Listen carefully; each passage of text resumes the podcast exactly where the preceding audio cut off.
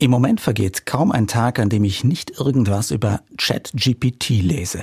Das ist ein neuer Chatroboter, den jeder und jeder im Internet frei nutzen kann.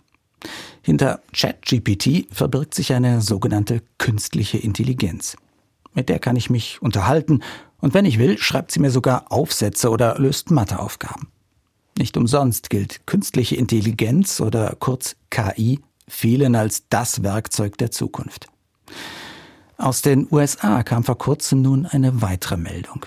Da hat nämlich eine künstliche Intelligenz das juristische Examen bestanden. Ob also in ein paar Jahren nicht mehr ein menschlicher Richter, sondern eine künstliche Intelligenz Menschen ins Gefängnis schickt? Nicht mehr meine Ärztin, sondern Doc Computer mich durchcheckt und in ein Krankenhaus einweist, wo dann vielleicht schon der OP-Roboter auf mich wartet? Vielleicht bleibt das alles ja nur abgedrehte Science Fiction. Aber dass es zumindest theoretisch möglich werden könnte, macht wahrscheinlich nicht nur mir ein mulmiges Gefühl. Und ich frage mich, woher das kommt. Schließlich kann so ein künstliches Superhirn ja so viel Wissen ansammeln wie kein Mensch der Welt, kann Zusammenhänge schneller vergleichen und abwägen, als jeder von uns das könnte.